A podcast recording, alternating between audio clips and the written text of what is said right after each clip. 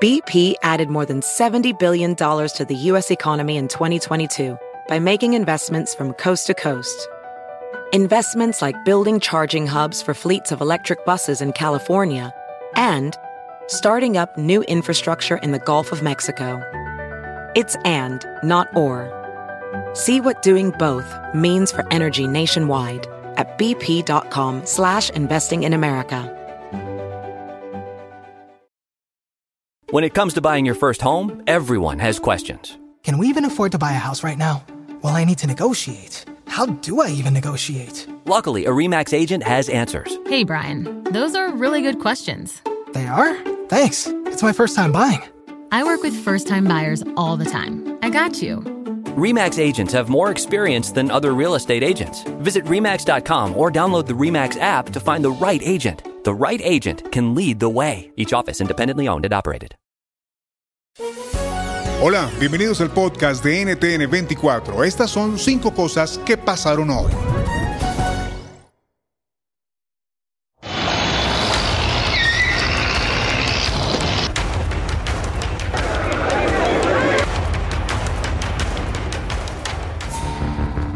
Al menos ocho personas murieron y otras 40 resultaron heridas en una potente explosión que causó daños en el tradicional Hotel Saratoga en La Habana. Esta es una estructura del siglo XIX. Aparentemente, las llamas fueron provocadas por una fuga de gas. De esta manera, contaba la noticia Camila Costa, periodista de Cubanet. Bueno, eh, la situación es esta, se reportó de horas sobre las 11 de la mañana, hora local acá en La Habana, una fuerte explosión en, un emblemático hotel de La Habana que queda eh, justo frente al Capitolio Nacional, que es la sede del Parlamento cubano. Se trata del Hotel eh, Saratoga. Eh, hasta ahora la versión oficial es que eh, eh, presumiblemente se trató de un trasiego de gas licuado de un camión, pero esa versión no se ha podido confirmar. Incluso las autoridades cubanas em, ponen en duda esta versión, se supone que están investigando. Hasta el momento em, hay varios heridos. las cifras preliminares son 19 heridos, 4 fallecidos y 13 desaparecidos. Es lo que se tiene hasta el momento, ya ahí se están empezando las autoridades cubanas, incluso eh, Miguel Díaz-Canel, presidente. Continúa escalando el nivel de tensión a nivel diplomático entre Estados Unidos y Rusia por la guerra en Ucrania. En las últimas horas, Washington unificó con éxito el Consejo de Seguridad de la ONU para reafirmar su propósito de llevar ante la justicia a los responsables de cometer atrocidades contra civiles en territorio ucraniano. Así lo dijo la embajadora ante el órgano internacional. Rusia está diseminando pura desinformación. La verdad es bien conocida. Rusia es el único responsable de esta guerra. Entonces es difícil entender. Mientras algunos miembros del Consejo de Seguridad siguen llamando a todas las partes a desistir, llamemos a las cosas por su nombre. Los miembros deberían llamar explícitamente a Rusia a parar su agresión contra Ucrania. Tenemos imágenes que confirman la presencia de fosas comunes en Bucha. Y esto no es simplemente una acusación no verificada en redes sociales. Y así reaccionó el representante de Rusia ante la ONU. La no utilización de infraestructura civil para propósitos militares, la no utilización de la población civil como escudos humanos y el tratamiento digno de los prisioneros de guerra. Tenemos razones para creer que todos esos principios son sistemáticamente violados por el ejército ucraniano. Hay muchos testigos que aseguran que el ejército ucraniano está utilizando a civiles como rehenes y escudos humanos. En esta misma línea, más de 5 millones y medio de ucranianos han tenido que abandonar su país desde que comenzó la invasión rusa. Esa migración ha sido hasta ahora bienvenida por la mayoría de países. ¿Qué retos y oportunidades abren esos éxodos para los países recipientes? Lo analizamos con el economista Danny Baar, profesor de la Universidad de Brown en Nueva York. Son enormes, son enormes porque los refugiados, eh, que es un, es un set más pequeño de los inmigrantes, tienden a tener características que los hacen eh, mayores emprendedores, por ejemplo, que los hacen eh, activos importantes en las economías de los países, sí se les da la oportunidad. los refugiados tienden a crear empresas a una tasa mayor que los locales, inclusive una tasa mayor que otros inmigrantes no refugiados. los refugiados trabajan en, en, porcentajes mayores a la población local. los refugiados, por cierto, no todos necesitan ser eh, de niveles educativos altos. Yo creo que a veces nosotros tenemos un estándar doble cuando pensamos en refugiados en particular, porque pensamos, bueno, sí los vamos a aceptar, pero tienen que ser ingenieros o tienen que ser doctores. Y, creo que es un estándar doble, porque uno no tiene que ser ingeniero, ni doctor, ni, ni científico nuclear para contribuir a una economía. La cuarta, la economía estadounidense sumó 428 mil nuevos puestos de trabajo en el mes de abril. Es decir, Estados Unidos ha recuperado el 90% de los empleos que se perdieron por la pandemia, en un contexto país en el que la inflación se encuentra en niveles históricos.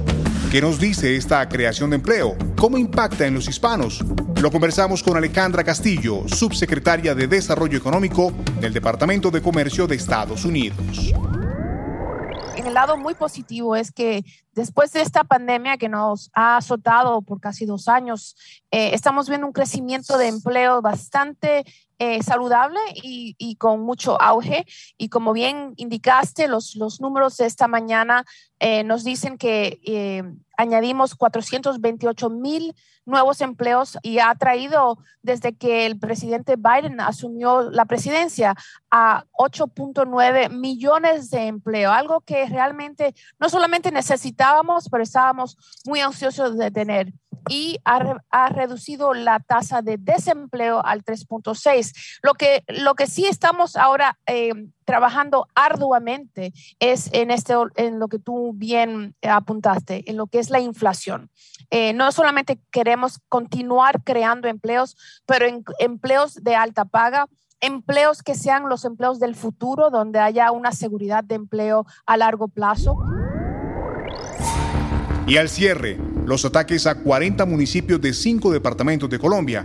Los hechos de violencia son atribuidos al grupo criminal El Clan del Golfo, tras la extradición a Estados Unidos de su ex jefe Dairo Antonio Usuga David alias Otoniel por delitos de narcotráfico.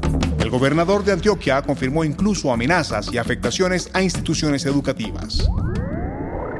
Ese es una amenaza de un grupo delincuencial terrorista.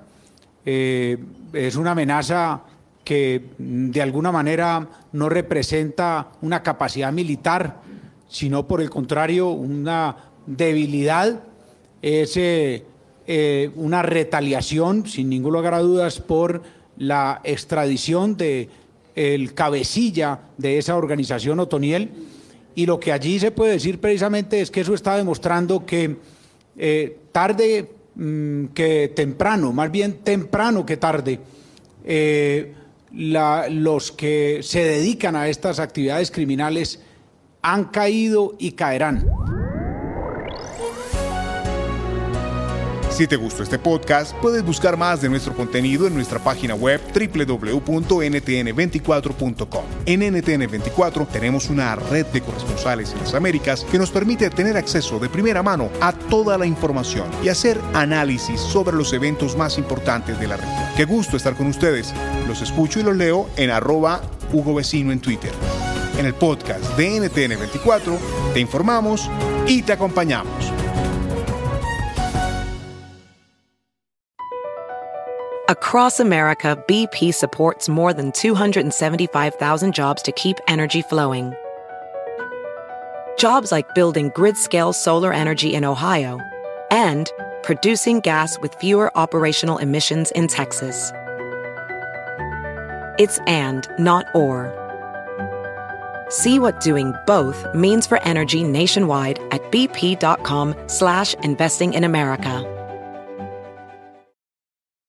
Shopify is the global commerce platform that helps you sell at every stage of your business. With the internet's best converting checkout, 36% better on average compared to other leading commerce platforms, Shopify helps you turn browsers into buyers. In fact, Shopify powers 10% of all e-commerce in the US. Sign up for a $1 per month trial period at shopify.com slash podcast free. All lowercase, shopify.com slash podcast free, shopify.com slash podcast free.